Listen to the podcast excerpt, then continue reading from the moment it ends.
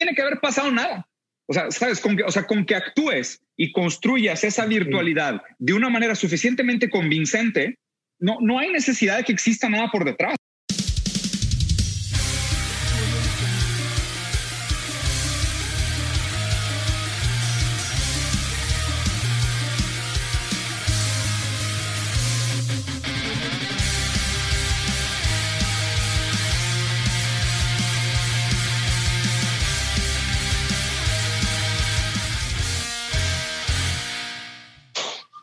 Hola a todos, bienvenidos a otro episodio de Rosarín Bros. Nos tomamos un pequeño break como de casi un año.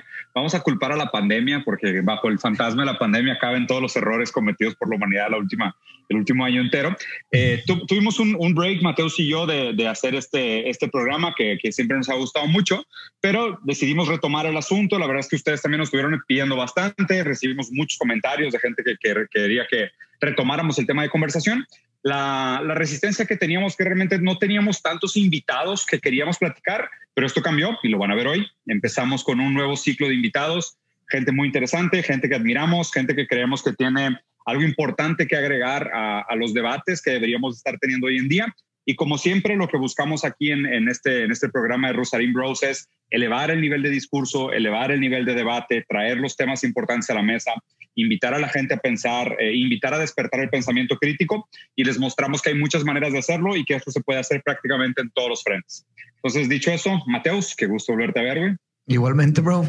Este, está interesante que venimos platicando mucho y la verdad nuestras pláticas se ponen profundas verdaderamente aquí.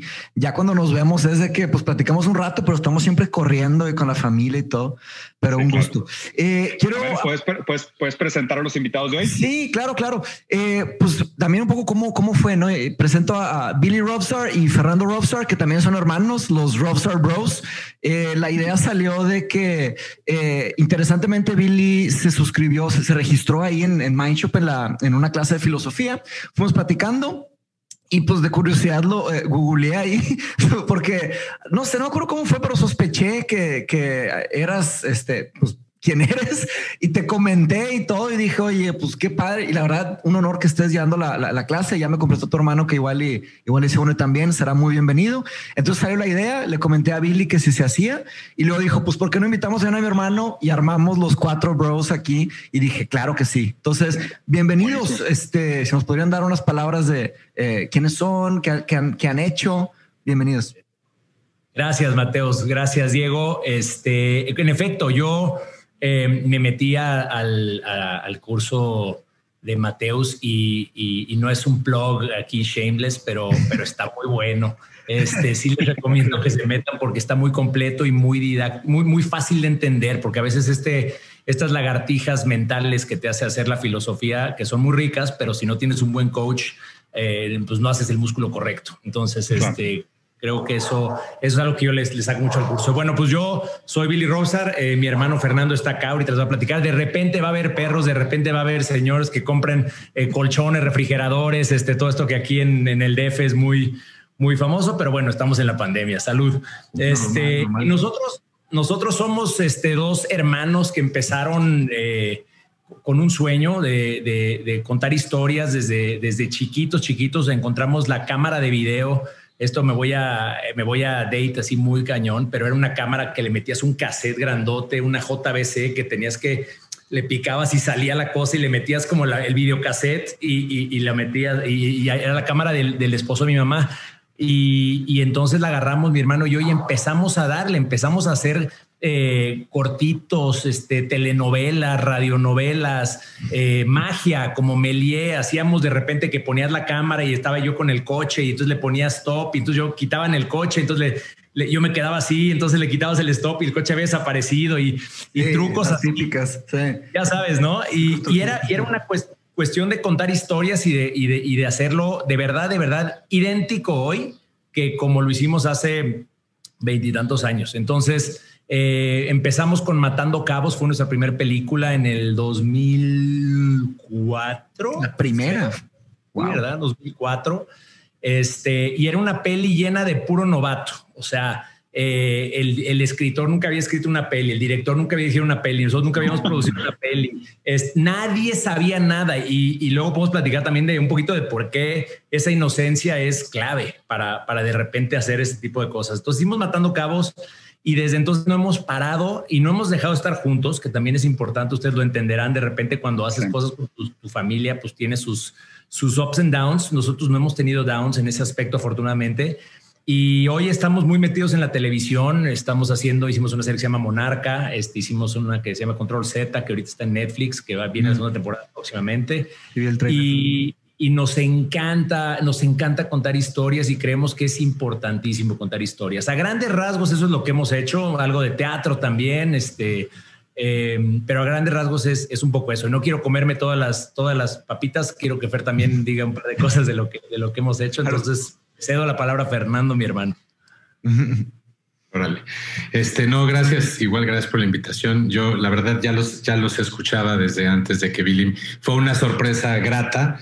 Este, en, mi casa, este, mi mujer y yo eh, los, los, los, citamos y los, y los comentamos. Entonces es una, es muy, es como de fan venir a este programa, pero este, eh, pues sí, digo, como dice Billy, empezamos, empezamos de niños contando historias de todo tipo en una industria del cine mexicano que nos daba un poquito de vergüenza en esa época. E, era, era justo después de las de, los Almada, después de las de las estas las ficheras em, y antes como de esta ola, apenas Iñárritu y Cuarón y de Toro estaban empezando.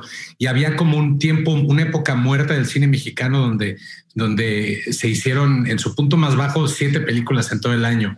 Em, había dos canales de televisión, Televisa y Azteca, y, bueno, y el canal de gobierno, el canal 11, pero, pero era, había una escasez creativa que creo que nos ganamos a pulso. O sea, fue, fue como después de la época de oro se, perdió todo eso y, se, y nos encargamos como industria en los 70s y 80s como que de ahuyentar al espectador del cine mexicano. Cuando empezamos nosotros a hacer cine mexicano con Matando Cabos, pues como que sentimos que estábamos luchando contra todo eso no nada más este, no nada más desde el lugar de que queríamos hacer una película de acción con comedia porque es lo que nos gustaba y queríamos hacer un cine distinto, sino queríamos cambiar, cambiar de opinión a toda esa gente que cuando dice o cuando decía esa película se ve mexicana, era sinónimo de se ve pinche, ¿no? Eh, o el chiste de en DVD, ¿te acuerdas cuando decían Ah, región 4, como en nuestra región de DVD, era como de, ah, ese sí está guapo, es como Brad Pitt, región 4, ya sabes hay una parte ahí que era como muy autocrítica, pero muy honesta también. Entonces, después de pues ya casi 18 años haciendo esto, em, nos vimos cómo muchas productoras eh, se unieron a esta lucha y vimos también cómo la televisión creció, se volvió eh, desde las plataformas que vienen de fuera, pero también en México se empezó a, a pedir otro tipo de contenido. No estamos todavía donde queremos estar, pero pero creo que el panorama es otro completamente. De siete películas a 250 el año pasado, de ninguna serie de televisión que no fuera telenovela a más de 100 series al año filmadas en, México este, a partir del 2021. Em, entonces, creo que, digo, yo estoy muy, muy feliz de, de lo que hemos hecho hasta ahora pero creo que lo relevante y a mí lo que me gustaría mucho sacar de esta conversación es, es, ya sabemos cómo hacer las películas, ya lo técnico ya lo tenemos, sabemos cómo iluminarlas, sabemos cómo hacer que suenen. Ahora, ¿de qué se trata? Como que la pregunta que nos estamos haciendo Billy y yo ahorita en esta etapa de nuestra vida es qué queremos decir, qué queremos contar. Tenemos el podio, tenemos las alianzas, los contactos, qué tipo de películas creemos y series, ¿qué, historias creemos que tendríamos que estar contando en este momento de, nuestra vida, de la vida del país y etcétera. Entonces, pues eso, e, e, eso es un poquito donde vamos hasta ahora. Oigan, pues digo, la verdad, digo, muchas gracias por aceptar la invitación. Encantado de tenerlos acá también en este épico crossover entre bros. Eh, temas, temas que me gustaría poner sobre la mesa y lo planteo como menú y muy falsamente libertad en el sentido de no les voy a dejar poner items en el menú, los voy a dejar escoger lo que hay en el menú, ¿no? Y vamos a sentirnos todos libres por escoger lo que hay en el menú. Es lo que pienso. Nunca se va a hacer el menú. Sí, güey. Temas, que me gustaría platicar. Primero, eh, o sea, el entretenimiento como industria, o sea, la relación que existe entre la libertad creativa y la industria, la maquinaria necesaria para hacer dinero con la, con la creación de entretenimiento, que invariablemente juega un papel condicionante. El segundo tema que me gustaría platicar es eh, cómo, cómo, la industria del entretenimiento ha, eh, vamos a suponer que pervertido nuestra percepción de la realidad, o cómo la industria del entretenimiento distorsiona la percepción de la realidad o constituye de manera secundaria la percepción de la realidad. Y un tercero que creo que es muy interesante, como lo comenta Fernando ahorita de cierre, que, que podría ser un poco más eh, como optimista o más aplicable, sería justamente decir eso, o sea, ya entendiendo un poco del, del, contexto, del panorama de la industria, cómo, cómo este, este ramo de nuestra vida, el entretenimiento, cambia nuestra percepción de realidad, pues entender un poco las responsabilidades y decir qué deberíamos de hacer con ello, ¿no? O sea, cuáles deberían de ser las intenciones, cómo deberíamos de, de, llevar esto adelante. Y aquí, pues digo, hay, hay una serie de, de, factores muy interesantes, ¿no? O sea, obviamente por la parte de la industria está, y digo, y Mateus, tú leíste Surveillance Capitalism y hay hay mucha lectura e información referente al tema de la industria del entretenimiento, la industria de la cultura, cómo muchas veces los propios intereses del patrocinio son los que acaban guiando o limitando lo que se puede y no se puede decir. Está la frase esta súper famosa de George Lucas, cuando le preguntaron sobre qué opinaba de haber sido director en, en, la Unión Soviética versus hacer películas en Estados Unidos, y cuando él decía que en la Unión Soviética había más libertad creativa que en Estados Unidos y eso pues es, una frase que siempre me ha resonado mucho. O sea, ahí hay un tema interesante. El segundo, el de la percepción de realidad, me gustaría llevarlo por, por bodrillar, o sea, todo este tema de social espectáculo, de cómo eh, de manera placebo parece que el entretenimiento nos presenta un vínculo con lo real, pero el real permanece como escondido y a medida que nosotros hacemos un vínculo más, más íntimo con lo espectacular, lo real parece cada vez menos necesario, ¿no? Y ya, y al último, pues sí, platiquemos sobre pues, qué deberíamos de hacer, porque pues invariablemente sí, sí se juega un papel. Hay una responsabilidad de nosotros como cabezas pensantes, como líderes de opinión o, o líderes de la industria, en el caso de ustedes, ¿qué, ¿qué, deberíamos de hacer con esta, con esta paradoja, ¿no? O sea, con este conundrum, con esta, con esta complicación que tenemos. No sé qué les parezcan los, los tres temas de entrada. Este, si es buffet, va a quedarle un poquito a cada uno porque me interesó muchísimo todo. ¿Qué vamos a hacer? de agua, tráigame un vasito de agua ahorita en lo que decidimos. ¿no? Mateos, ¿quieres, ¿quieres empezar con alguno o quieres que ponga el planteamiento del primero? Eh, pues si quieres, dale, no, hay problema. Digo, yo tengo, yo tengo varias preguntas este, para ir haciendo, pero las voy a ir tejiendo mientras vayamos viendo de paso en paso. Justo, quiero, quiero, quiero platicar entonces primero de esta noción y, y obviamente escucharlo ustedes de primera mano.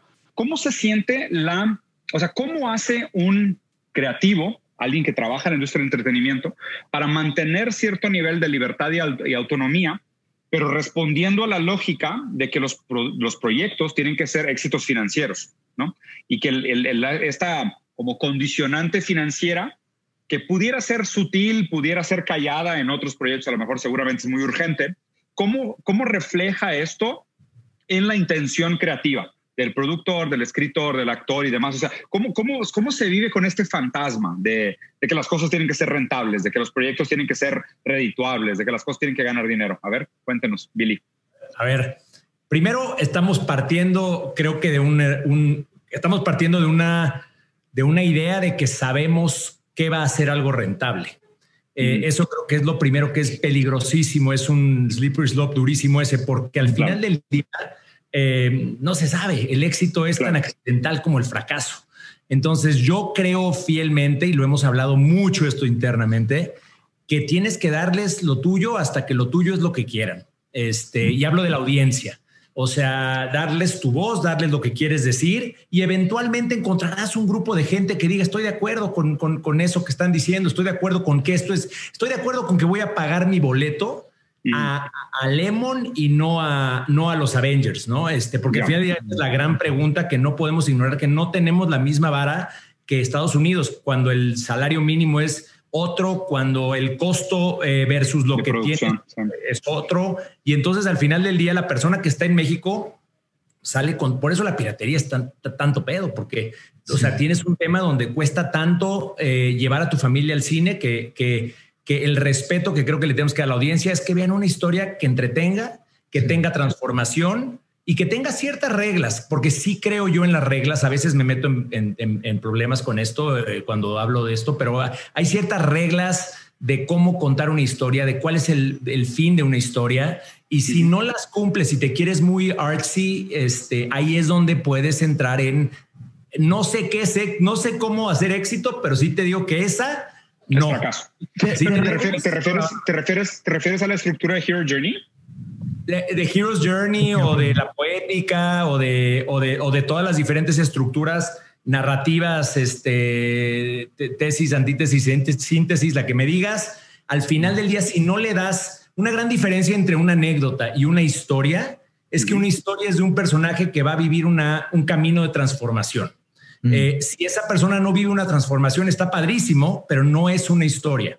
Eh, es que, eso es importante. A veces la gente cree, no, pues te voy a contar a day in the life de esta persona y fíjate que se despierta en la mañana y fíjate que hace esto y aquí pasa por sus hijos. Si al final esa persona se despierta y dice, ahora otra vez voy a pasar por mis hijos, no hay una transformación, no hay una historia. Entonces creo que hay ciertas cosas que sí hay que cuidar y, repito y regreso un poquito a lo, con lo que abrí, que que el éxito es accidental. Entonces hay que serle fiel a tu, a tu voz interna que te dice, claro. Eh, sé libre y sé y di lo que quieras decir. Además, claro, digo, si, puedo, yo creo que también depende, es un poquito como know, know your audience. O sea, si creo que muchas veces entre mayor es tu, tu, tu, tu audiencia potencial, em, mayor la posibilidad de que ofendas, de que transgredas, de que etcétera. Entonces, normalmente la gente que protege o eh, los gatekeepers de, estos, de estas eh, grandes audiencias normalmente restringen más tu libertad creativa, eh, mientras que encuentras canales o encuentras plataformas que quizás son más de nicho y en el nicho encuentras, encuentras tu audiencia, pero de todas maneras tampoco es nada más de cuantificarlo, porque hay nichos pequeños que no quieren cosas del nicho de al lado. Entonces, em, creo que es un juego, el de por lo menos la parte de guionismo, a veces es como esconder la medicina en, la, en, el dulce, ¿sabes? Como que tratas tú de tener la libertad creativa siguiendo las, las, las ciertas batallas claves que sabes que no vas a ganar con el canal o con la plataforma. Sí, me identifico en eso. Eh, digo, nada que ver, son, diferentes eh, cosas por completo, ¿no? Pero cuando eh, digo, yo, he tocado tipo música electrónica y cuando vas a tocar a un lugar nuevo, es una presentación, es, arte, ¿no? A fin de cuentas, es una presentación de, de música a una audiencia, ¿verdad? y tienes tus favoritas, pero tienes el contexto en el que estás. Entonces no puedes hacer lo que tú quieras. Eh, entonces, unas para ti, unas para los otros.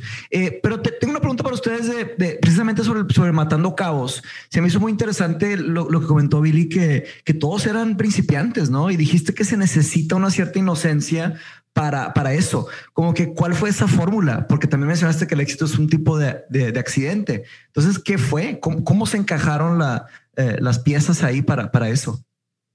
Pues mira, yo, yo creo que la, el, no saber el peor escenario, el no saber que, puede salir tan mal algo, el no saber en lo que te estás metiendo, eh, es muy rico. consecuencias.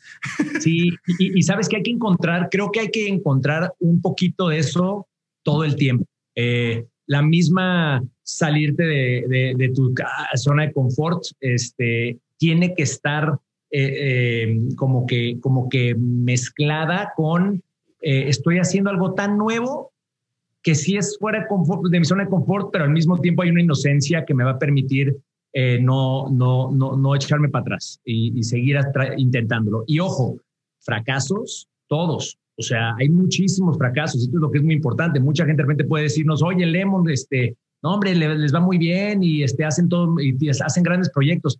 Yo siempre digo que lo bueno de los, de los malos proyectos que les va mal es que nadie los vio. Entonces, entonces nadie se entera que existieron. Entonces hay un tema también ahí de, de protección, pero, pero pues hay que seguir tratando. Lo que nos pasó con Lemon al principio es que Matando Cabos es una comedia oscura y luego pudimos habernos ido con el rollo de vámonos a las comedias oscuras y hacer puras de estas porque ya jaló.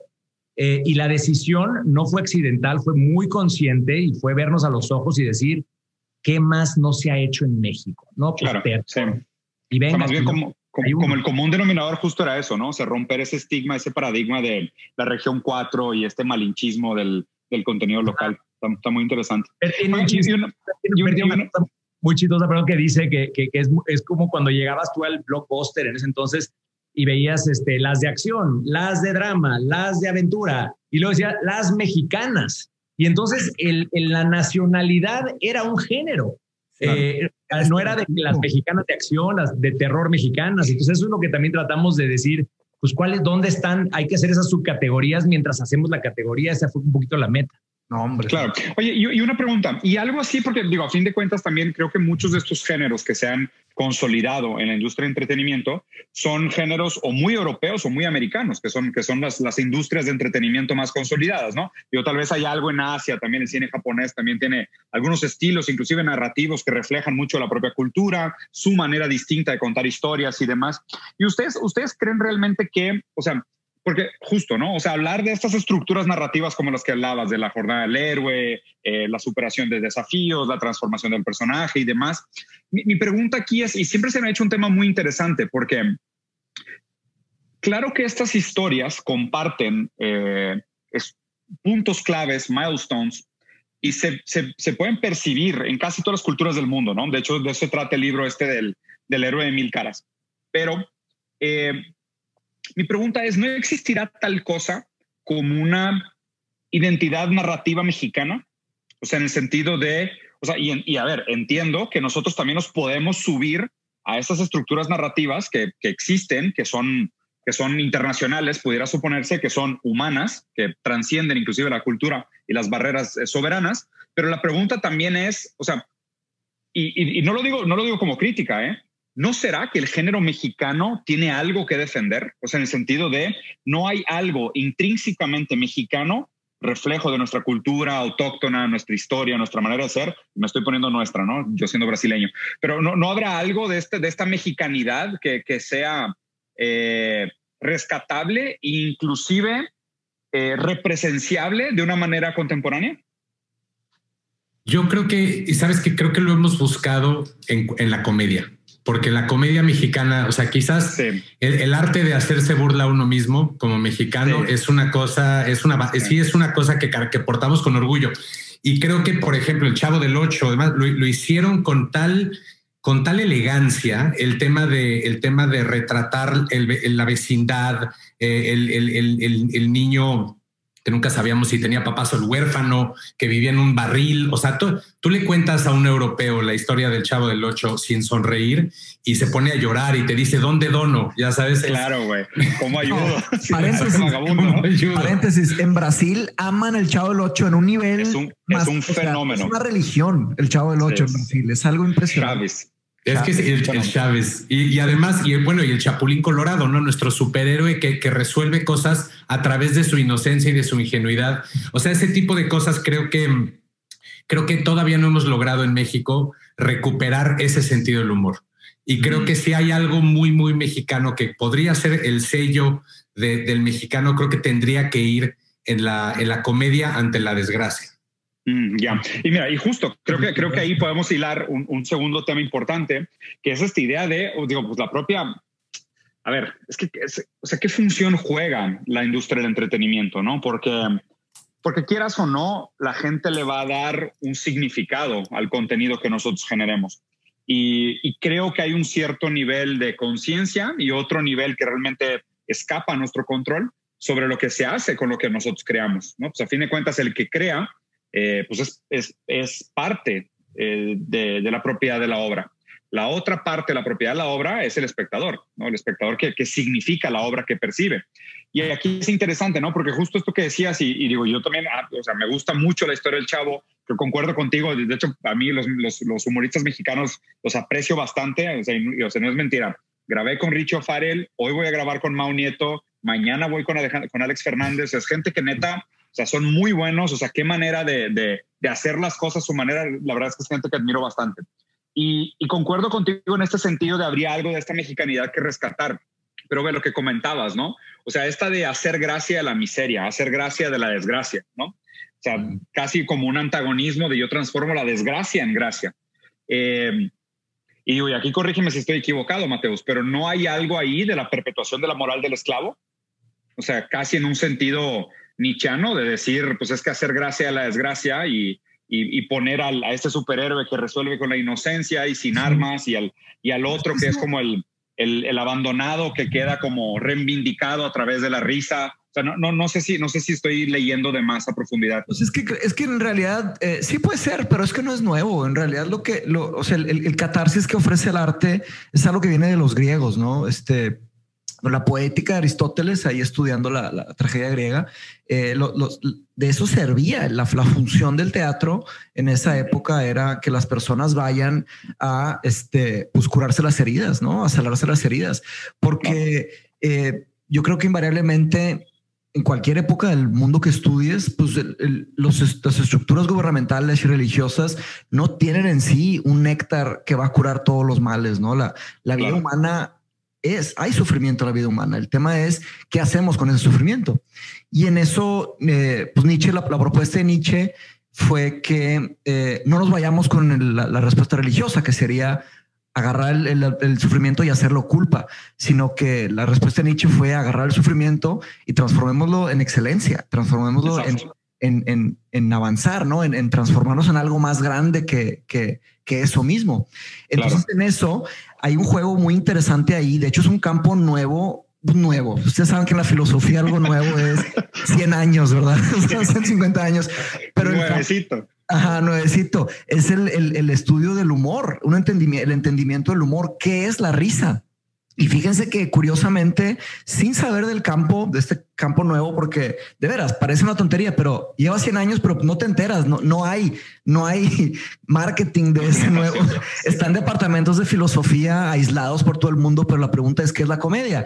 Y de hecho hay, un curso nuevo que me voy a aventar de la Universidad de Cambridge, que es un curso de una semana nada más, introductorio, pero están estudiando qué nos hace la risa, qué es la risa.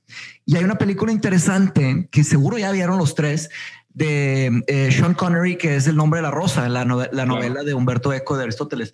Y hay un libro perdido de la risa. De, se supone que, claro que del trabajo de Aristóteles tenemos un tercio. Eh, de, todo lo que hizo. Perdón, perdón, entre, un, entre un tercio y un cuarto, algo así. Es, es una gran tristeza de la, o sea, de Platón tenemos la mayoría, de la mayoría, de Aristóteles tenemos muy poco. Y la idea es que había un libro perdido de Aristóteles que se trataba de la risa, en donde él utilizaba la risa para hacer filosofía.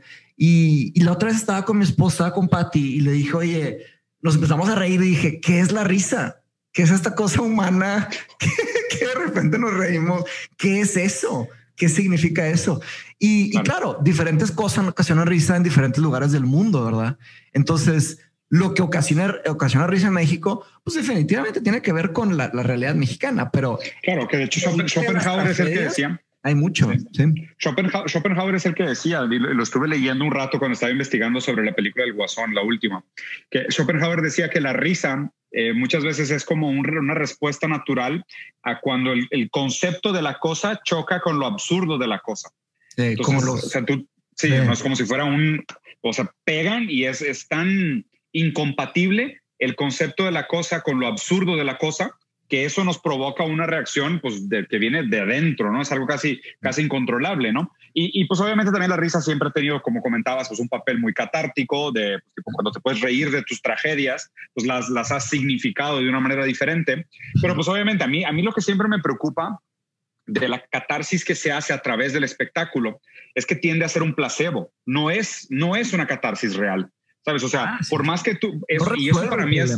Eso, eso exactamente, ¿no? O sea, me, preocupa que el cine y, el arte en general, pero específicamente el cine y la, tele, porque somos una, una, generación atrapada en pantallas, eh, me preocupa que, que se actúe la catarsis, pero la catarsis no se da y, y quedamos como estos pacientes en, en, suspensión de espera de catarsis viendo la catarsis constantemente y no la hacemos nosotros, ¿no? Que es una crítica bien interesante que hacían a las risas enlatadas, ¿no? De que tú llegas a tu casa cansado, exhausto, o sea, trabajaste todo el día, te tratan de la chingada en tu jale, ganas mal, llegas y pones el sitcom y la tele se ríe por ti. O sea, tú no te ríes. O sea, la tele hace la risa, hace el chiste, inclusive la tele se ríe por ti. Entonces, hay algo, hay algo bien preocupante para mí y de hecho creo que ahí podemos hacer el segue en el siguiente punto, de lo que se actúa en el mundo del espectáculo no necesariamente corresponde con la realidad y peor todavía. Ahora, como que permite la pasividad en la realidad. Sí, ahí siendo justo, eh, ahí creo que generalizaste un poco las formas de arte, ¿no? Sí, claro, totalmente. Depende qué veas, eh, va a pasar alguna cosa, ¿no? Yo creo que las personas son responsables de alguna manera, aunque los algoritmos están quitándonos esa responsabilidad, pero cada quien es responsable de lo que ve, ¿no? O sea, oye, tú, tú, tú decides picarle play a una cosa, aunque Netflix haga un esfuerzo, aunque diferente, aunque Instagram te haga un esfuerzo, hay que hacer una pequeña curaduría personal, no digo, no sé qué opinan ustedes, pero yo pienso que hay todavía un poco ahí.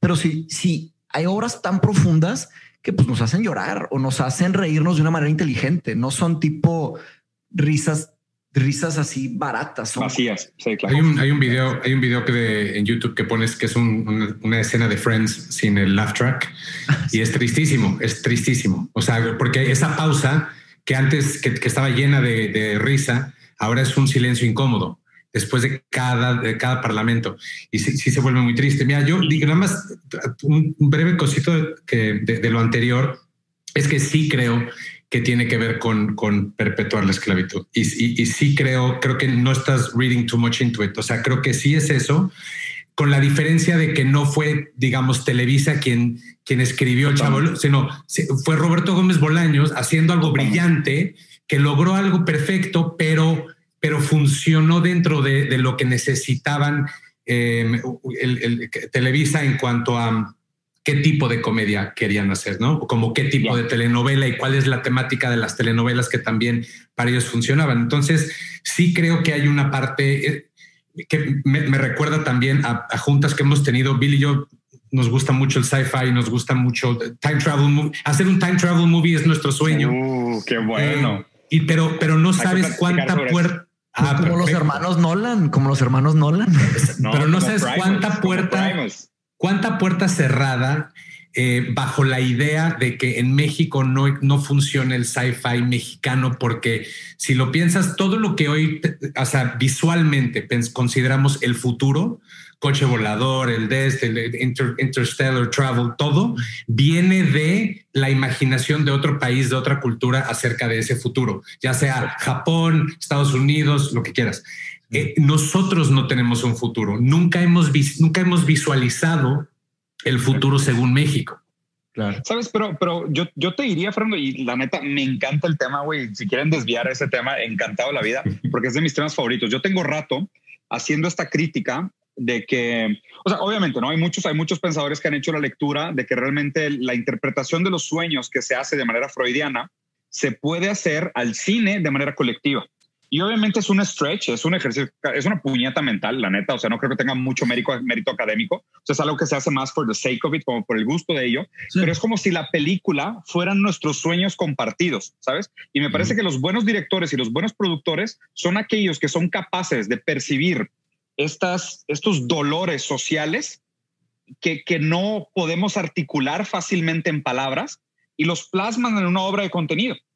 Y es, es un sueño colectivo. O sea, puede ser un sueño, puede ser una pesadilla, puedes soñar con tus papás, con tus abuelos, con una revolución, con lo que tú quieras, pero es un sueño. Y de la misma manera que los sueños de alguna manera actúan nuestros deseos más inconscientes, con un poco del tejido del día a día y como lo explicaba Freud y demás, pero mi crítica es que ahorita el cine está pasando por una etapa de esterilidad, o sea, por una etapa infértil, donde no hay futuros.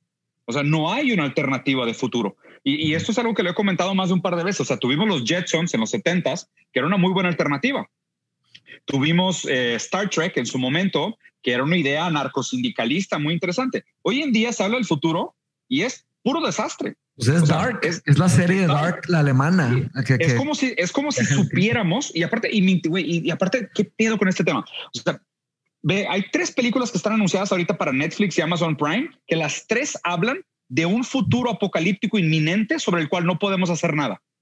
O sea, uno se llama La Guerra del Mañana, la otra es una serie anime de Godzilla, donde prácticamente Godzilla va a destruir el mundo y nosotros sabemos que lo va a destruir y no podemos hacer nada al respecto.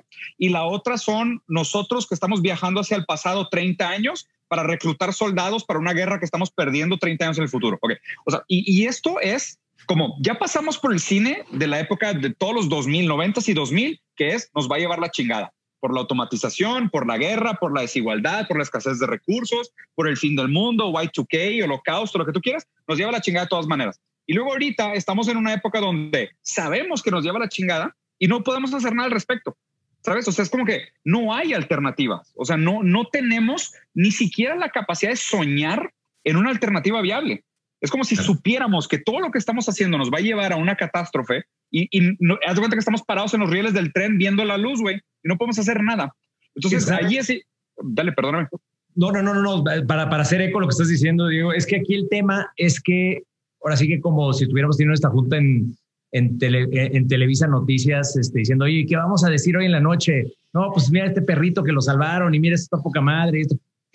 Ay, te corren, O sea, necesitas meterle ese pedo, necesitas. El, hay una cosa que es, bueno, esta cosa del, del, concepto del, del, tiempo, del limited time concept, ¿no? O sea, de que tenemos un tiempo limitado en este mundo y, y, nos vamos a morir. Entonces, eh, hubo un estudio hace poco, bueno, hace poco, hubo un estudio que leí el otro día que dice que eh, el número uno eh, regret que hay en la humanidad, arrepentimiento. Cuando, arrepentimiento, es no haber vivido una vida como yo la hubiera querido vivir y, y haberle escuchado a otros este, en, en, lugar. Entonces, puta, todo el tiempo nos están preguntando qué vas a hacer diferente, qué vas a hacer diferente. Y si todo, si no es distópico el, el, el futuro, es utópico, pero aguántame tantito que en 15 minutos se pone distópico. O sea, eh, porque es porque queremos espantar y crear esa catarsis en la gente de decir o me pongo las pilas o de neta, de neta, de neta, este tren en el que estoy que dices va a chocar.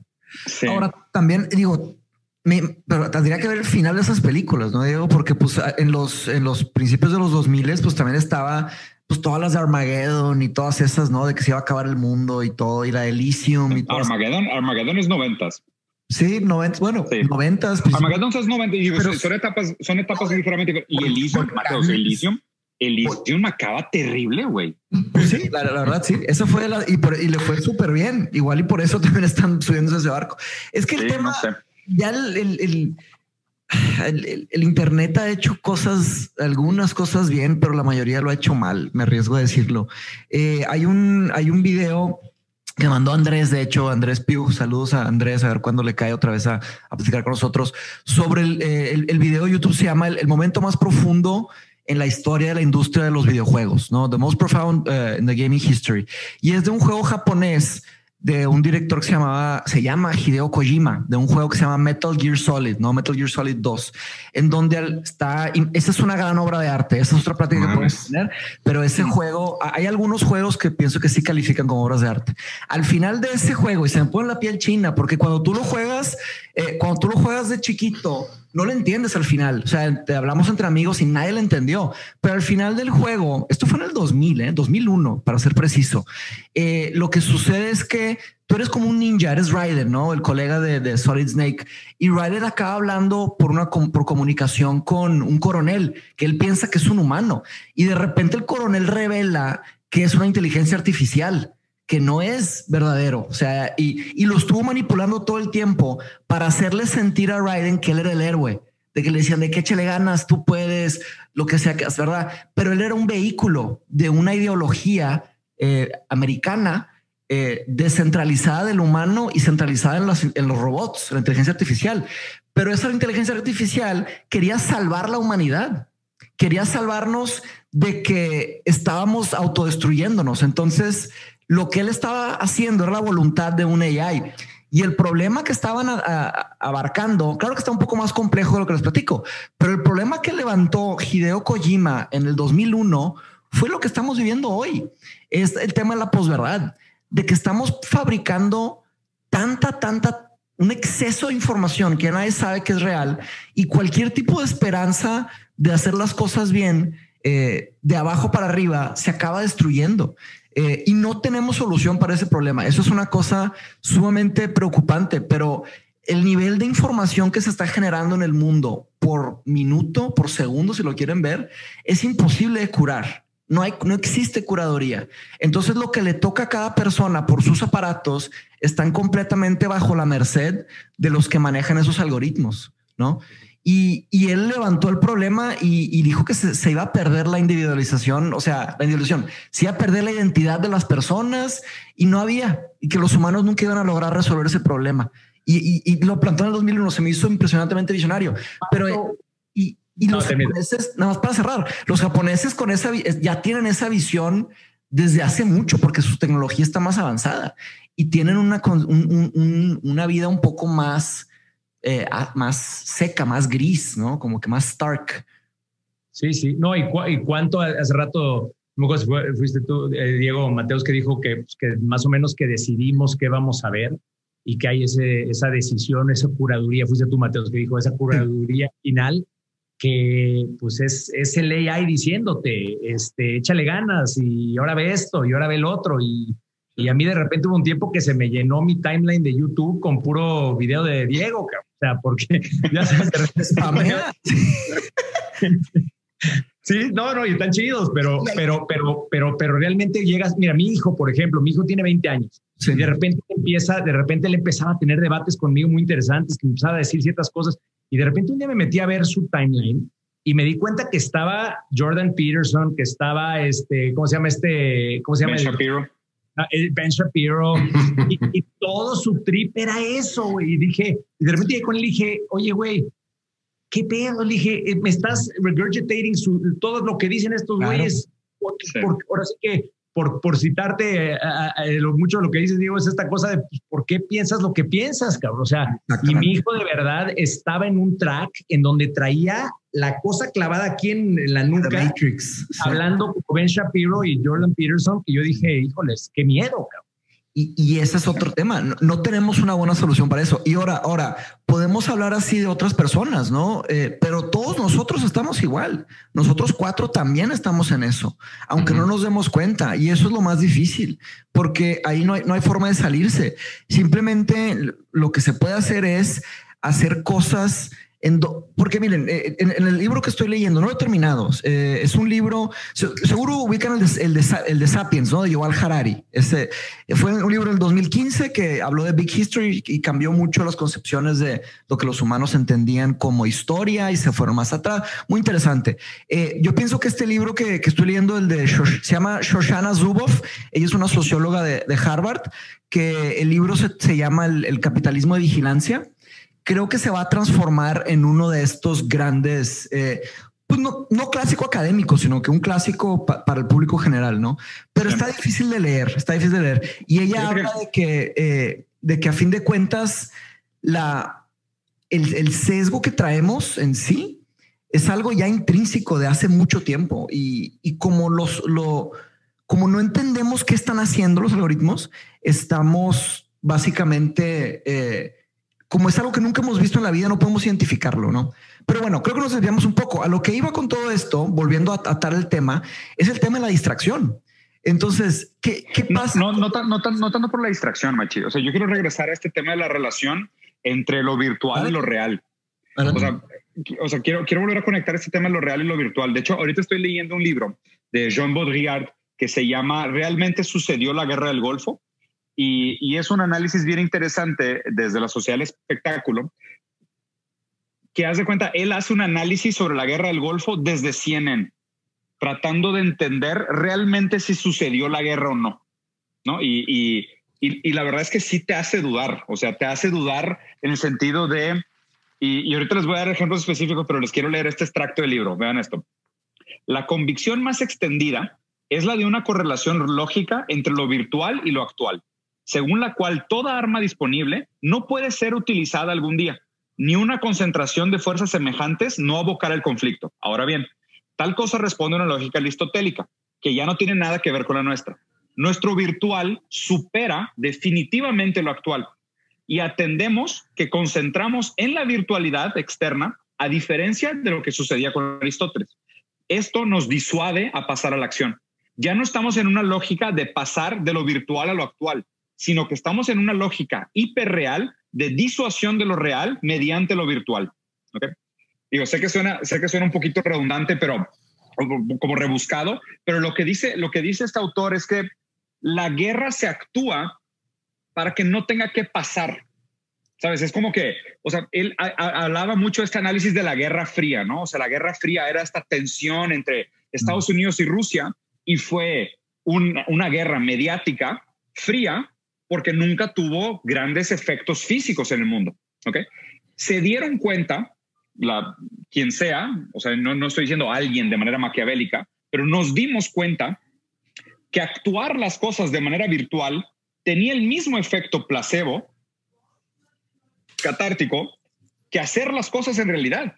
O sea, es que tú no tienes que bombardear Irak, tú tienes que mostrar que bombardeaste Irak.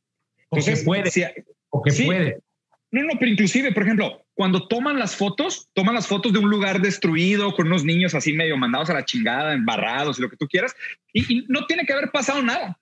O sea, sabes, con que, o sea, con que actúes y construyas esa virtualidad de una manera suficientemente convincente, no, no hay necesidad de que exista nada por detrás. El pánico que genera es tanto que la gente dice, cabrón, es que güey, ¿cómo evitamos eso? ¿Sabes? Es de que, y se mete la ONU, y se mete NATO, y se mete lo que tú quieras, y es, güey, pues lo que sea para no hacer esa guerra que tanto se ve que todo el mundo conoce. Pero te vas a los hechos históricos y realmente, o sea, si te fijas, es bien interesante. Él decía, 99% de las tomas de misiles son de lanzamientos, no de golpes. O sea, no importa dónde cayó, lo importante es que se lanzaron, ¿sabes? Entonces, él, Hablaba, él hablaba mucho como de, o sea, esto y, lo interesante, y fíjate, o sea, trata de pensar un reportero que va a poner una noticia sobre algo bélico. Cuando tenga que escoger la foto, pues va a pensar, güey, ¿cuál es la foto que puedo usar yo para construir la mejor imagen de referencia para que el lector se conecte con lo que yo quiero que él sienta cuando lea esta noticia, ¿no? Entonces, inclusive pasa mucho que agarran escenas de películas, agarran fotos recicladas, fotos que no tienen nada que ver con el conflicto. ¿Por qué? Porque lo virtual, lo hiperreal, ha superado por mucho el efecto de nuestra intención y nuestra relación con la realidad. O sea, por esto se dice que hoy realmente las guerras, los eventos, las revoluciones, o sea, son, son digitales, o sea, son virtuales, ¿no? O sea, son, son simuladas inclusive. Hay una, hay, una, hay una película increíble que se llama Wag the Dog, que escribe David Mamet, que se trata de una guerra falsa, es una guerra que, que actúan eh, porque el presidente tiene una, infidelidad y vienen reelecciones. Eh, bueno, este, sí, vienen reelecciones, entonces hacen una guerra para distraer a Estados Unidos de esto. Y hay una línea que me recuerdo mucho lo que dice ahorita, que le dice, y le dice, ¿qué, onda con la guerra en Albania? Y le contesta, le dice, no hay ninguna guerra en Albania. Le dice, claro que sí, la vi en la tele. Y ya, eso es. con eso, es, es, I, saw it on TV. este, lo que dices de la catarsis es muy cierto. Cuando nuestra segunda película, que fue Kilómetro 31, em, nos, puso, nos puso a pensar mucho en el terror. Y, si lo piensas es, si tú quieres reírte, vas a ver una comedia. Si quieres llorar, vas a ver un love story. Drama. Pero la gente que va a una peli de terror no quiere terror. Hay una, es, es una especie de ah, sentimiento donde entras a la película y dices, ojalá no me dé miedo pero a eso fuiste. Compraste el boleto, te sientas, empieza la película, empieza la escena, gente se tapa los ojos, se voltea, ah, no, no, quieres saber. Dices, pero Mateos, Mateos, Mateos, es muy raro. Mateos sí ama el terror desde Yo sí amo el terror y las este, Este güey, sí, este güey, desde que estábamos niños menores de 10 años, este me ponía el exorcista y la madre. pero, pero tiene esa parte donde yo le preguntaba al director de esa película, Rigoberto Castañeda, le, le decía a Rigo, ¿por qué crees que tenemos esta fascinación por el terror, a pesar de que la gente como que no quiere ver, pareciera que compra el boleto, pero no quiere. Y me dijo, porque existe un sentimiento de catarsis de sentir el peligro que está sintiendo el personaje, pero en la ficción, no en la realidad. Entonces vives en un país como México y ya sentiste cómo se siente que te persiga un asesino y casi te mate y te vas a tu casa y no pasó nada. Claro, pero, pero, pero lo sentiste. Viviste, viviste, o sea, viviste, viviste en el otro, viviste a través del otro, un sentimiento que en ti te causaba un cierto disconfort, pero en el otro se vuelve más tolerable. Fíjate que una perdón, digo eso que dices del placebo, eh, del placebo, eh, que no sé si aquí Matos nos puede a unir el placebo con la purga de la que hablaba Aristóteles, un poco de decir que mm. vas a purgar tus emociones, a purgar tus sentimientos, a esas esas experiencias. No sé si eso tiene un poco que ver con que, si bien si es un placebo que no va a generar una catarsis propia, como que no va, muy poca gente va y ve este When a Man Loves a Woman y, sale y deja de tomar. O sea, creo que toma más, pero si hay un tema en donde dices, ay, ya sentí un poquito de eso, este, ya, ya purgué esa necesidad, esa necesidad que tengo de, de sentir, ¿no? Creo que eso también es... Hay un tema que hemos tocado una y otra vez en este podcast, que igual y desde la primera temporada lo hemos hablado, que es el, eh, la, la, dicotomía de ponerle una curita o curar la herida de raíz, ¿no? Entonces, eh, pienso que si es una gran pieza de arte, y aquí hablo de arte en el sentido general, ¿no? Sea un videojuego, sea una película, sea una serie, sea un, no sé, eh, otras formas de música, etcétera, ¿no? Eh, si es una pieza suficientemente profunda que toca fibras eh, antiguas sensibles. De, cada humano sensibles, creo que tiene un poder muy interesante. El, arte tiene algo curativo ahí, muy, muy poderoso que puede ajustar ciertas cosas en los humanos y, les puede llevar a cosas mejores. Ahí sí lo veo como un tema pragmático. Pero yo creo que hay otros tipos de arte de un nivel mucho más superficial que hasta podría decirse que no son consideradas artes, que sí son como placebos, que solo perpetúan y son como que falsas falsas simulaciones de lo que sería una persecución, ¿verdad? El ejemplo que comentaste, ¿no? Y en ese caso sí se me hace que son, como son malas simulaciones, son, son distracciones. Entonces, ahí yo creo que, y ahora la pregunta permanece, ¿cómo sabemos que sí, que no? Ahí es una estética, ¿qué es arte? ¿Qué es lo sí, qué es lo real que representa, no? O sea, es como que qué acceso tenemos. ¿Es una buena representación visual? No si, no si, si, tampoco tienes acceso al objeto de referencia. O sea, si inclusive nuestra percepción del objeto de referencia es subjetiva. Entonces, o sea, también está esta, esta dificultad de juzgar la, qué tan fidedigna es la representación. Pero sí, pero si entiendes la idea, la visión del artista se comunica, ¿no? En el caso que presenté de Kojima, eh, si o sea, no importa verdaderamente, es, todo, todo, es ficción, es completamente ficción. Pero si entendiste la idea que transmitió el autor, ahí sí, ahí, ahí te vas con un sentido. Claro que eh, la gran mayoría de lo que hay en el Internet no son cosas bien pensadas ni bien planeadas. Simplemente son cosas que buscan un fin. Ustedes vieron el tema, yo me enteré hace poquito que que Logan Paul, el, youtuber ese, hasta hizo una pelea con, con Mayweather, rato, con Money Mayweather. O sea, sí, te la paso que lo ponían a pelear contra basquetbolistas de que, ¿verdad? O sea, lo ponían, lo pusieron contra un vato que estaba en la NBA, que ni siquiera boxea. Y yo, está bien, un no boxeador contra un no boxeador. Y luego no puede ser. Oye, sí, pero es que, es que eso, es, social, estar? Es, eso, es, eso es social espectáculo. O sea, es entertainment for the sake of entertainment. Pero, es una simulación de una pelea de box. No es una pelea de box. Sí, sí, totalmente. Es la simulación del espectáculo. Pero a ver, y, hay, hay, un último tema que me gustaría poner sobre la mesa para escuchar opiniones y voy a empezar con mi cuchara, ¿no? Es como que, o sea, ¿y, y qué deberíamos de buscar con, con la industria del entretenimiento? A fin de cuentas, a mí me parece que, dos de los atributos principales que, que debe de tener la, industria del entretenimiento como arte, o sea, del, arte del entretenimiento, son dos cosas. Primero es eh, evidenciar aquello que está en, el pensamiento colectivo, pero que escapa la racionalización y escapa el lenguaje. Es el primero, ¿no? Es como, creo que una película como Roma, por ejemplo, que sea, que pone en evidencia muchas de estas cosas que pudieran parecer invisibles de nuestro día a día y las pone en primer plano, ¿no? Para que nos tengamos que topar con ellas, con este malestar, con esta eh, castas y, con, muchas cosas que sabemos pero no queremos saber, entonces no sabemos, ¿no? Con esta represión muy selectiva de, de, cómo funciona nuestra realidad, ¿no? Entonces, el primer papel del arte es ese, ser capaz de articular aquello que está en el pensamiento colectivo pero que, parece que existe una resistencia, una dificultad de articularlo, ¿no? Y el arte muchas veces logra traer a primera plana esos sentimientos. Y el segundo, que me parece sumamente importante, es presentar alternativas.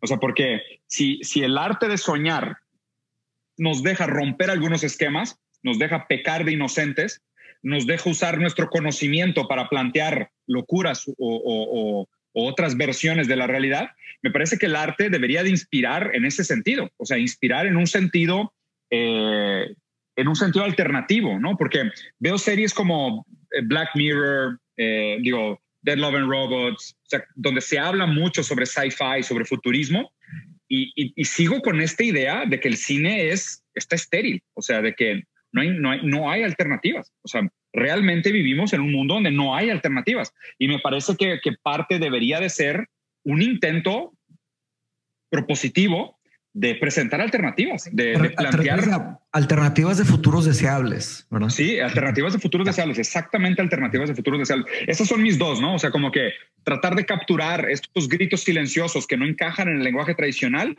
y segundo es realmente funcionar como un escape para presentar alternativas deseables. Yo creo que hay una, hay una cosa que digo y absolutamente coincido contigo, pero hay una, hay una cosa que Billy y yo hemos tenido como al centro de Lemon desde, desde que empezamos. Y, esa es la, la, primera pregunta que nos hacemos cuando leemos cualquier guion es, ¿tú pagarías un boleto para ver esta película? Sí. Ah, entonces, mi, entonces, mi, primera pregunta fue muy pertinente. sí, exactamente.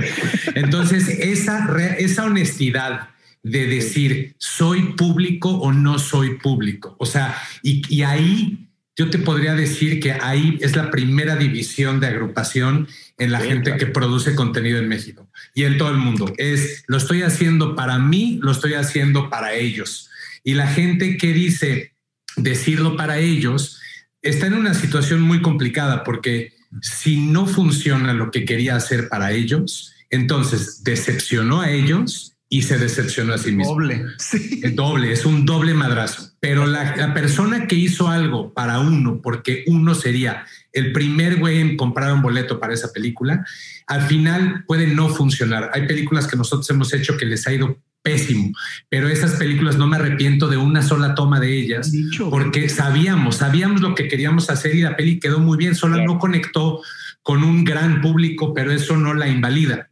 Entonces, creo que el primero sería un poquito esa honestidad detrás de durante todo el proceso creativo. Y la segunda, que es un poquito eco de lo que dices, es enfrentar. Yo creo que, yo creo que existe muchas maneras de enfrentar, muchas maneras de, de, usar el contenido para proponer algo distinto, algo que no se está viendo, algo interesante. Y puede ser en estética eh, de, paleta de color, puede ser en género, puede ser en, narrativa, puede ser de muchas maneras, pero, pero creo que el fenómeno de esto funcionó, entonces dediquemos los siguientes cinco años a hacer todo igual a lo que ya funcionó. Empiezas a hacer la copia de la copia de la copia de la copia. Y eso también es lo que, lo, que, lo que pasa. Cuando en el mercado existen solo telenovelas, no puedes pensar que realmente eso es lo que el público está pidiendo. O sea, no, no puedes aceptar que, que eso viene de una demanda del público. No, absolutamente. Y creo que ahí, ahí hay, una, hay una paradoja muy compleja. Eh, este, ¿cuál era el escritor? se me va el nombre. Guy Debord. Guy Debord decía que, que, que, en la modernidad, o sea, que en este momento, que en este momento contemporáneo del entretenimiento, el arte se ha vuelto autorreferencial y en lugar de tener significado, se ha vuelto un pastiche. ¿No? O sea, como decir, es que tú para entender esta película tienes que, tienes que vivir en el marco referencial del entretenimiento de este momento. Porque, o sea, te burlas de los superhéroes y haces una, ¿sabes? El, crossover de los bros. O sea, esa broma solo tiene sentido porque es autorreferencial. O sea, no, no, no, tiene, no, tiene, no tiene una relevancia fuera del contexto en el que se vive, ¿no? Entonces, eh, y, y, como tú decías, lo que pasa es que caes también o, puedes caer si no te cuidas en la, en la falacia del éxito y decir, pues esto, esto me funcionó, ahora me voy a quedar aquí. Pero también es imposible vivir desconectados del éxito ajeno y decir, oye, si este género funciona, no lo puedo ignorar, ¿no? es como que si hicieron algo y algo está funcionando de aquí, pues tengo que hacer o, te inspiras, ¿no? O sea, es como que no es, es imposible hacer una pieza de arte sin referencia ninguna. O sea, tiene que estar referenciada de algo. O sea, lo, complejo aquí es tener ese nivel de conciencia de saber de qué me estoy referenciando. O sea, a qué estoy haciendo referencia para esta construcción de, supuesta originalidad, ¿no? Pues eso, eso es justo una cosa que nosotros, Bill y yo, llevamos tres años dando clases em, para, para, futuros showrunners, que son como la figura del showrunner en la televisión, es, es como el, esta mezcla entre em, el director, productor, escritor, ¿no? Exacto. Entonces damos clases de eso y una de las primeras cosas que les, que les decimos a los alumnos es, si vas a hacer, si vas a presentar una carpeta con referencias visuales para tu serie, no uses fotos de otras series. Prohibido. Prohibido traerme fotos de, de, Wire y decir es como de Wire. prohibido, prohibido. Me tienes que traer em, originales. Bueno, fotografía, fotografía de fotógrafos. Me tienes que traer pintura, poemas. así, o sea, ábrete, ábrete y busca porque el mundo está ahí para, para inspirarnos y nosotros sentimos que Netflix me va a inspirar a hacer más series para Netflix. Y me estoy limitando, estoy haciendo esto. Y no, y estás haciendo una punta de lanza cada vez más afilada al punto de que pues todos los documentales se sienten como refritos unos de otros, porque se vuelven, se vuelven completamente auto, autorreferenciales. se hace una fórmula. Sea, es una forma. Sí, claro. Y a ver, y a medida que el algoritmo empieza a tomar decisiones sobre cuáles son las, el director, el actor, el género, la duración más rentable, pues también, o sea, se va limitando el, rango de lo que realmente uno puede ser recreativo, ¿no? O sea, yo creo que, creo que te había comentado esto, Mateos, pero te, acuerdas de Ernesto Castro, ¿no? El filósofo español que entrevistamos. Ernesto, ¿te acuerdas que nos comentó que él estaba de novio con una chava que es escritora en España? Sí, sí, algo así como Que ha ganado varios premios de literatura española. La chava es una genio, güey. Y tiene una entrevista él con ella y se me quedó muy marcado porque él le pregunta, eh, esta misma pregunta que yo le hice al principio, es cómo afecta, bueno, no, no, no se las plantea así tal cual, pero era mi intención, era decir, cómo afecta el, el pago, pues el resultado financiero, el pagarías por ir al cine o no pagarías por el cine. O sea, ¿cómo afecta este conocimiento lo que tú escribes? O sea, él le pregunta a ella, ¿no? Y ella hace cuenta que hace una pausa, para y dice de que es que esa es la pregunta. Porque ella mismo dice, es que cuando yo empiezo a escribir, yo sé cuáles son los criterios de la gente que da premios de literatura. O sea, yo no tengo cómo olvidar esos criterios. O sea, yo no tengo cómo olvidar el criterio de los libros exitosos. O sea, no me puedo, no me puedo quitar ese estigma, porque pues a fin de cuentas llega el final del mes y yo me tengo que pagar una renta y tengo que comer y tengo que comprar ropa. O sea, no, no puedo apagar esa parte de mi cerebro que está eh, predeterminada a tomar decisiones de supervivencia, casi creo, donde la supervivencia hoy pues está vinculada a, tener algún tipo de resultado financiero, por más mínimo que sea. Y ella, y ella mismo dice, es que no sabemos ¿eh? si estuviera realmente desvinculado al éxito financiero. ¿no? Y, y creo que esta pregunta se va a volver, ya es, pero se va a volver fundamental porque a medida que los algoritmos empiezan a tomar decisiones artísticas, puede haber una a ver, ahí es. Un gran sacrificio de la creatividad humana. Es, problemático decir que los algoritmos toman decisiones porque no toman decisiones. Los algoritmos no, claro, no, tienen Nos dan sugerencias. Nos hacen sugerencias. No tienen una intencionalidad.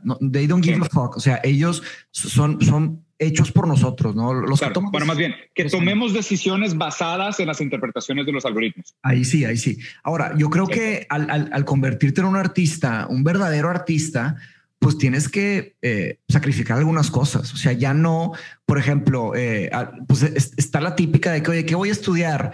¿Y vas a estudiar arte o vas a estudiar ingeniería? Que es la típica. ¿De que, te dice, no, vas a pues estudiar filosofía, hijo. Bien, acaban de abrir una planta de filosofía aquí al lado. Exactamente, te vas a morir de hambre y eso es, eso es lo típico. Pero al tomar una decisión, yo cuando, o sea, cuando me di cuenta que ya tenía que dejar todo lo que dejé, eh, yo lloré, lloré mucho porque sabía que iba a tener una de la que iba a tener en el otro camino, ¿no? Este, y la verdad es que es una decisión que uno tiene que tomar, no hay de otra. Ahora, eh, si la función del artista es ganar premios, yo creo que la respuesta es no. No, no, se trata de ganar premios el arte. Eh, si haces lo que haces para ganarte los premios, pues te los ganas, está muy bien. Pero eh, eso es un tema. Yo, yo, creo que el arte se trata de un tipo de, de, de, direccionar la atención a lo que verdaderamente importa. Cuando un, cuando un fotógrafo toma una foto, el fotógrafo toma una decisión de que ese cuadro debe de ser visto por alguien, ¿no? Eh, lo que se ha analizado, todos tomamos tal vez 100 fotos en un día, entonces eso ya, ¿para qué significa eso? Pero el que es verdaderamente artista tiene eh, que tomar la decisión de eso, ¿no? Entonces, yo creo que el arte no se trata de arreglar los problemas del mundo, el arte no va a arreglar los problemas del mundo. Eh, pero el arte puede direccionar arte que es buen arte en, una definición deseable de arte. Eh, creo que nos puede direccionar a las cosas que verdaderamente importan, ¿no? sí, quizás, quizás es como es como el, es como el alcoholismo, ¿no? Como que el, tema de quizás el arte no soluciona los problemas, pero el arte, el arte te, te dice que hay un problema. Mm, como que ese, ya sabes, y, y, ese, y ese es el primer paso. Evidenciarlo. exacto. Oye, pero me, pero me, quedé muy curioso de, de, ustedes, Billy Fernando. O sea, ¿qué onda con este tema del sci-fi y time travel? Sí. platíquenos. Puta, es que no, nosotros, pues, bueno, además de que de niños, eh, eso era lo que todo ese universo eh, que, que, que, nos dieron los, los videojuegos, que nos dieron las películas de los ochentas, este, Back to the Future, todo, ya sabes, como que existía en nosotros. Creo que eso es un poco lo que detonó. Mira, mira esta maravilla. Ah, huevo. Ah, huevo, Pero es eso, es eso, el hecho que, el hecho que, existiera eh, la posibilidad de, viajar en el tiempo nos, nos hizo, yo creo que las primeras películas que hacíamos era era como magia, era como, de hecho, Billy, Billy estudió magia un tiempo. Este, qué chido, porque, porque ¿eh? sí, pero porque existía esta cosa donde, donde, donde, como, donde la, la magia del, del, del, art form y de la historia y de lo que podías crear era, era realmente lo que nos, lo que nos trajo al, al, cine, lo que nos trajo a querer hacer películas. Este, todo tipo de, todo tipo de sci-fi, todo tipo de videojuegos, todas con las consolas habidas y por haber, eh, estuvieron en nuestras manos y estarán en nuestras manos. Es, yo, yo me dije a mí mismo que mi hijo, mi hijo, una cosa que podía yo afirmar era que mi hijo nunca me iba a ganar en videojuegos. Ese fue como mi compromiso, commitment al mundo entero. Dije nunca jamás. Y luego un día me dice mi hijo, ¿quieres jugar Fortnite? Y yo, Claro, oh. me rompió la madre. Está bien difícil el Fortnite, no manches. Sí, sí, sí. Oye, ¿sabes qué es muy loco? Este, o sea, este tema de nosotros tenemos varios proyectos adentro del Lemon eh, que, que, tienen que ver con sci-fi, que tienen que ver con viaje en el tiempo, con envío de datos, de aceleradores de partículas y de este, universos paralelos. Y, y, de verdad, es esos proyectos que traes acá bajo el brazo y cuando llegas a pichar oye, tal, y desde, oye, ¿ya están listos? No, no están listos todavía. Y, y, es muy frustrante y hemos tenido que dumb it down, o sea, como de bajarle, bajarlo a un nivel hasta, mira, casi como, como de repente no decir que es ciencia ficción para que te lo aprueben y luego ya le empiezas a meter el AI y ya le empiezas caballo de Troya, caballo de Troya. Ajá, caballito de Troya, el intelectual. Entonces, creo que ahí lo importante, ¿sabes qué es? Es hacer buenos grupos de pensamiento eh, en donde agarres los proyectos que estás haciendo y, nos metamos a pensar, oye, ¿qué le podemos meter? ¿Qué, qué, utopías, qué distopias, qué, qué podemos hacer? ¿Qué tipo de time travel? porque a veces la gente lo hace nada más for the, for the hell of it. Entonces, nada más, oye, pues voy a hacer una cosa que de aquí es un ciencia ficción. O sea, una de nuestras series favoritas de Ferry es Fringe. No sé si vieron Fringe alguna vez. De, lo he visto. Es, muy divertida porque pues, es todas estas cosas que no crees que van a pasar y que están pasando. Pero ahorita, ahorita, ahorita este, tenemos proyectos así. Y, y, en su momento hasta les podríamos dar lata a los Rusarín Brothers para que, para que vengan a hacer brainstorming. Por favor. imagínate qué poderoso puede ser de repente. Yo, yo sí entro eh, o sea, yo, eh, la razón por la que tomo el curso de Mateos es porque tomé otro curso de un cual se llama John Truby, que es un gran este, gurú del guion, muy, muy cañón, muy padre. Y él da una clase que se llama Philosophy for Screenwriters. Este, que mm. tomé ese curso de Philosophy for Screenwriters y dije, oye, tiene que haber más, más allá de nada más la poética. Este, entonces, ¿qué más hay? Y pues es todo eso, ¿no? Hegel, todo esto que puedes meterte a, a ese storytelling, pero meter cabezas de gente y voy a decirlo así, ¿eh? o sea, de gente chingona que, que de repente piensa diferente, que se cuestiona cosas, que te va a decir, no, eso está muy, eso está muy superficial. Si le podemos meter eso, y hablando de esto, para contestar tu pregunta, Diego, de, hacia dónde y qué, qué sigue, cómo le hacemos, es, es sentarnos a que nos hagan las preguntas difíciles, hacernos las preguntas todos difíciles, y al final lo vas a tener que envolver en, en, en una cosa increíble, a fuerzas. Pero, pero, pues mira, e, es escoger en qué lo envuelves, pero no, no, se, no se vale que por alimentar al ser humano les des Coca-Cola y dulces. O sea, se ah, vale que escojas la nacionalidad de la cocina, pero, pero no se vale que le des calorías vacías. Sí, aparte creo que por eso, digo, creo que un poco por eso, o sea, si yo sé eh, eh, yo te puedo, yo te puedo explicar lo que pasa en un, en un parallel reality es porque se lo explicó Doc Brown a Mary McFly en un pizarrón. así es como yo entiendo ese concepto. Pero creo, creo que, creo que yo, para mí tiene, tiene mucho que ver con esto. Tiene que ver con que este tipo de películas, la razón por la que se quedan, por lo menos en mi consciente para siempre, es que es que plantean algo que tú sabes que tiene una profundidad y tiene una inteligencia pero, y, pero sabes al mismo tiempo que es una historia de amor y sabes al mismo tiempo que es una historia de un cuate que quiere recuperar, quiere, quiere como que recuperar el amor de sus papás, ¿sabes? Porque de alguna manera ese, ese, ese momento, mm. su, su, propia existencia depende de ese momento. Entonces, en, en, como que perdón, déjame meter un paréntesis de chiquito. Lo que yo siempre he sentido que Marty lo que quiere es algo muy, muy profundo que es quiero respetar a mi papá. O sea, hay un tema de falta de respeto, de falta de admiración hacia tus mm. padres, que, que muchos lo, podemos este, vivir o no vivir, pero cuando tú dices, si yo pudiera hacer algo para que esa persona que debo de admirar y respetar y ver como la eminencia más increíble de la sabiduría y de mi guía, si puedo arreglar eso, puedo arreglarme a mí porque voy a tener una mejor, una, un mejor norte. Wow. Ahí, te va, mi análisis, sí, la neta a mí también me gusta mucho Back to the Future en su momento, también la vi N veces, fue una, es un, stakeholder de nuestros ochentas. Eh, estoy muy de acuerdo con lo que dices, Billy, de esta idea de, digo, a ver, o sea, hay muchas películas que son muy exitosas porque hablan específicamente de esta dificultad de la reivindicación del hijo con el padre, ¿no? Con la figura paterna. Hay, un momento en la vida, sobre todo los, de, los, de los hijos varones, donde tú te tienes que ver enfrentado con la idea de rechazo a mi padre o me convierto en él. ¿No? Entonces es, es la dificultad de decir, yo soy un individuo, yo tengo una serie de características mías, ¿no? Y tengo que hacerme cargo de mis características. Obviamente, lo complejo es que muchas de estas características tú las has adquirido de tu papá.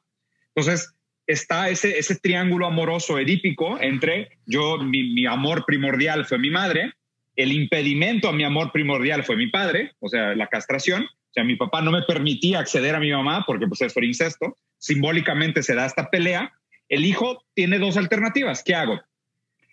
Acepto que la única manera de tener el amor de una mujer como mi madre es siendo como mi padre, como él, para acceder a una mujer como mi mamá, o me peleo y, y, voy a tratar constantemente de acceder a ese objeto del deseo, negando la, la figura paterna. ¿no?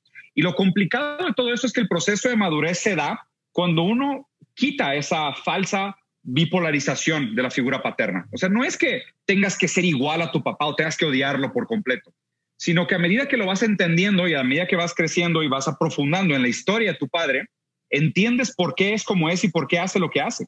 Y lo interesante de la historia de Marty McFly es que Marty McFly regresa, tiene acceso al incesto, vive como su papá, le ayuda a su papá, entiende su dificultad romántica, se pone literalmente en el papel de su padre, lleva a su mamá al baile. Le ayuda a todo. Él, él, él, vive toda la fantasía edípica, pero cabrón, güey, cabrón, o sea, la vive. Increíble. Y regresa, regresa reivindicado diciendo, pues es que ya entendí por qué mi padre hizo lo que hizo, ahora yo estoy listo para ser padre, yo estoy listo para tener acceso a otra mujer que por coincidencia tenía muchas figuras, muchas características similares a la de su mamá, que es lo que pasa también con el típico niño obsesivo. O sea, tú creces, no, no accedes a tu madre, pero pues acabas buscando novias y mujeres que tienen las características de tu mamá. Entonces digo, a mí, a mí, o sea, Back to the Future me parece una, una historia muy interesante en ese sentido, porque literalmente obliga al hijo a recorrer la historia de su padre. Y el proceso de reivindicación con su figura paterna es literal, no es simbólica.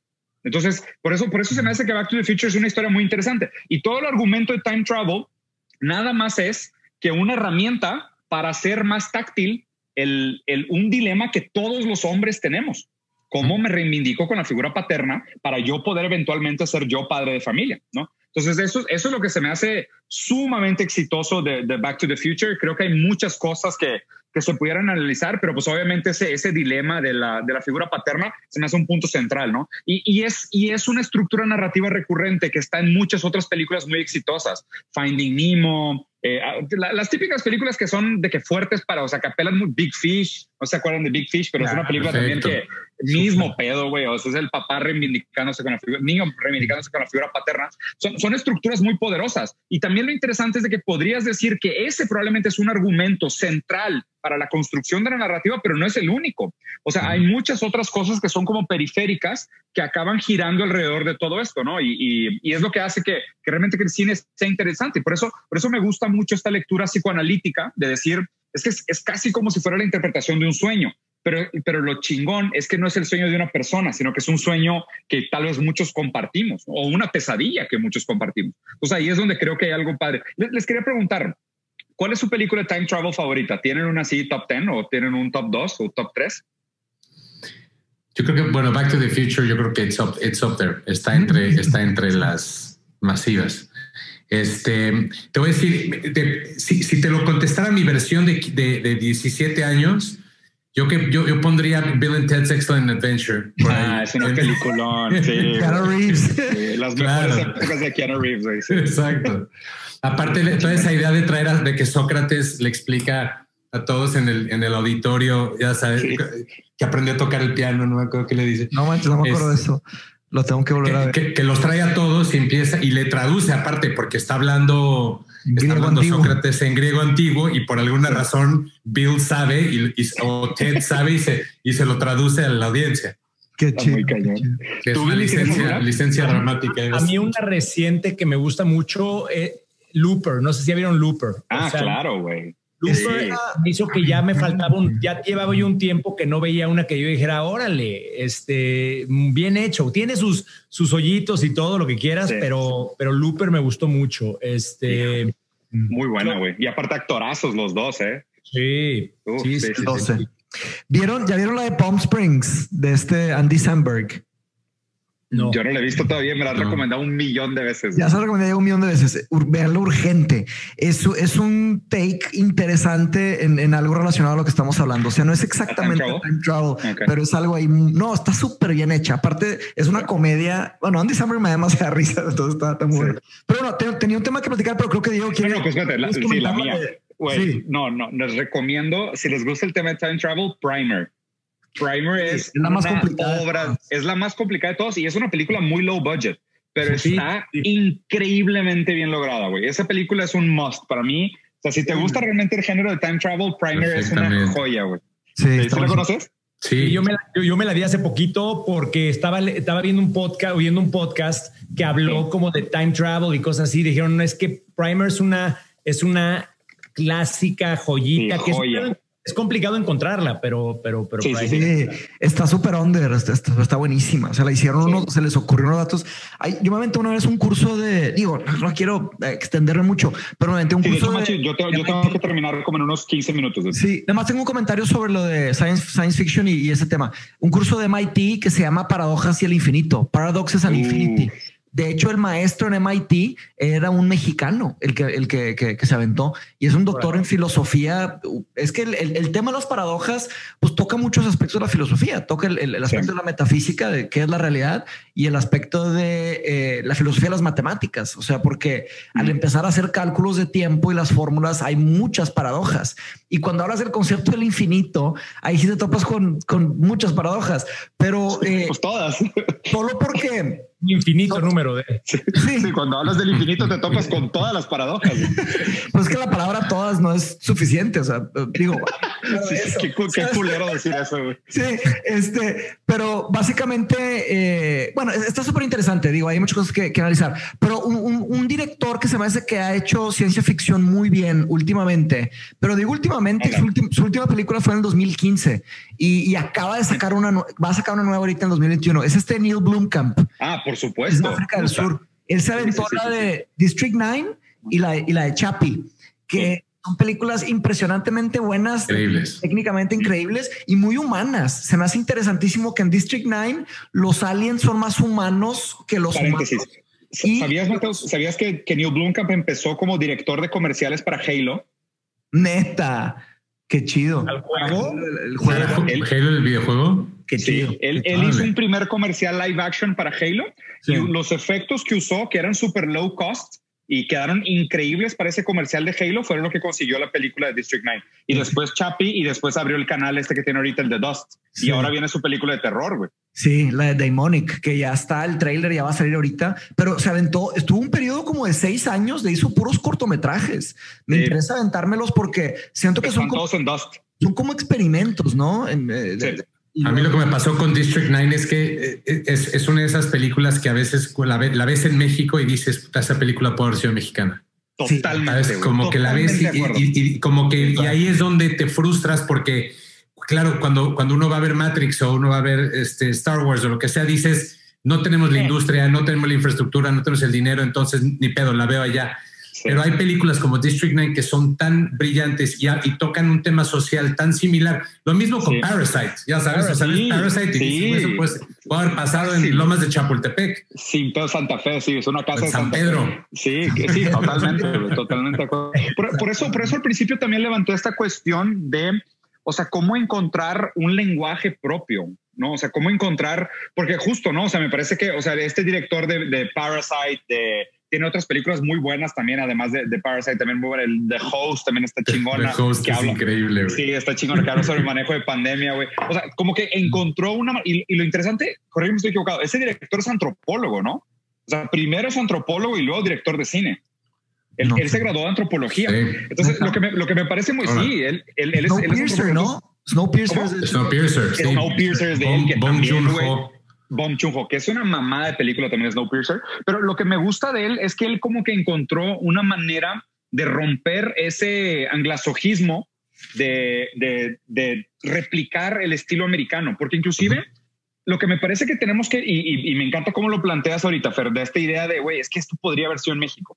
¿Sabes? Y cuántas historias más que son potenciales historias mainstream no se podrían contar hoy desde el punto de vista mexicano. Y no solo para México, sino que creo que, por ejemplo, a mí, a mí, a mí me parece que la realidad mexicana refleja por lo menos toda la realidad latinoamericana. O sea, estamos hablando de un target mucho mayor que México. Y hay una serie de cosas que son dificultades latentes que vivimos nosotros en México, que son realidades necesarias a ser evidenciadas en toda Latinoamérica. Sea, ese es, el tipo de cosas que creo que, que como que está la bolita botando, güey, en el área chica y, o sea, si no llegas tú a meterla, alguien más la va a meter, güey. Sí, sí, sí. Y también, y también hay un tema ahí, como que regresando un poquito al primer punto que, que hablabas de la, de la industria, si existe libertad creativa dentro de la industria. La, la cosa es, es, es convencer em, de que esa historia, como District 9, que pudo haber sido mexicana, alguien en Netflix o en Amazon o en HBO o en Apple te digan tienes razón, puede ser mexicano. Y ahí el tema son los gatekeepers, porque, porque al final está, imagínate que fuera una democracia de real de que te voltearas y dijeras, hey, tengo esta película, Mundo, les late que la haga y Mundo te dice, ah, me late que la hagas. Pero a veces es un dude que acaban de poner ahí y ojo, lo más importante, lo, lo, más, lo que más le importa a esa persona es mantener su trabajo al final del día. Y lo digo con claro, todo respeto, cariño. Sí, pero, claro. Pero si, si, un ejecutivo dice que no a 10 proyectos, tiene trabajo.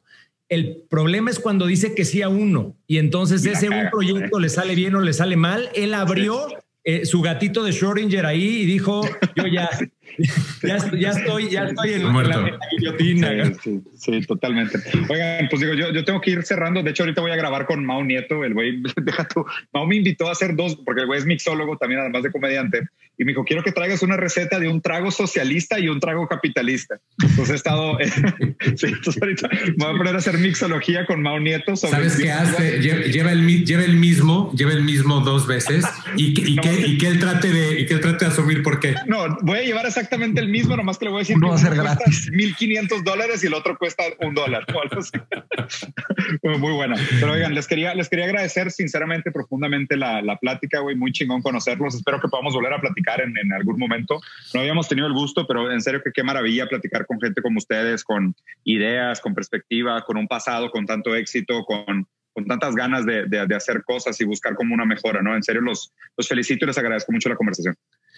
Gracias. Y, y, la verdad, lo que dijo Billy hace, hace un momento es, es no, no, lo echemos en, saco roto, porque sí es este, para nosotros el tema de ahora qué queremos contar, ahora qué tipo de profundidad queremos accesar en las, en las películas que, que hacemos y las series que tenemos. Yo creo que alianzas como estas, sí, hay, yo veo mucho, yo veo mucho potencial de que, de que, de que tengamos más pláticas así, on and off este, para, para llegar a esa, a esa serie, para llegar a ese, ¿cómo hacemos el time travel mexicano? Pongámonos ese reto. Oye, no estaría nada mal. Sí, muchas gracias. O sea, uno de mis, de mis grandes satisfacciones de, del trabajo que hago y de esto que hacemos del podcast, que no, no se puede llamar trabajo porque no, ganamos nada, pero aprendemos mucho, eh, es conocer gente como ustedes, de veras, gente que ha llegado a un nivel de excelencia y que han este, hecho grandes cosas y sin duda van a seguir haciendo esto. Es una de las grandes satisfacciones de, de, de todo esto. Y cuenten con nosotros. Este, les, les comparto que yo tengo por ahí, pues empecé a escribir una novela, tengo unas 45 mil palabras más o menos y son eh, y tiene es una y ya las pusiste ya las ordenaste o no las palabras en eso estoy en licuadora arroz béisbol. Son, son seis capítulos son seis capítulos y, es un es una novela eh, o sea podría decir metafísica y está relacionada al tiempo que podríamos platicar ahí de algunas ideas. Claro que eso no sería eh, sí no es exactamente sci-fi pero de ahí pueden brotar ideas. Puede ser un jardín para 100% Sí. esa es la cosa, es encontrar, es encontrar este tipo de, licuadora y, algo sale, algo sale. De verdad, a mí me emociona muchísimo. Me encanta la clase que estamos eh, llevando, Mateus. De verdad, te agradezco otra vez públicamente eso y los que demás métanse. Y Diego, me divierten mucho tus videos, brother. O sea, sí, sí, sí me, la, paso muy bien. Este, y, hasta aprendo. Entonces, este, gracias, gracias por la invitación. Y, pues que se repita y que se repita, como dice Fer, eh, en, en y off, off línea. Y que se repita después de tomar la clase de Mateos para ver si. Ándale. Para ver si lo hacemos mejor. Será un, honor, será un honor, será un gusto. Muy bien, pues bueno, pues si llegaron hasta el final de este video, un serio agradecimiento al fondo de nuestro corazón a las 15 personas que llegaron hasta el minuto 59 y medio de este video. Esto lo hacemos por ustedes, por el gusto de tener estas conversaciones. Dejan aquí comentarios, recomendaciones, eh, sigan a esta gente tan brillante en redes sociales, su plataforma, estén al pendiente de sus proyectos. Hay que apoyar el talento mexicano, el el talento local, el talento nacional, buscarnos nosotros mismos, darnos estas oportunidades de, de, hablar nuestro propio idioma en la manera en cómo creamos contenido de crear nuestro propio espacio cultural sin tener que depender necesariamente de la imposición de culturas ajenas a la nuestra y, buscar siempre, como les comenté al principio, elevar el nivel de la conversación, elevar el nivel del pensamiento, buscar actuar de una manera más congruente y más crítica, buscando una realidad más próspera, buscando llegar al futuro con un poquito menos de vergüenza. Les agradezco, nos vemos pronto en otro episodio de Rusarín Bros. Un abrazo a todos, hasta luego.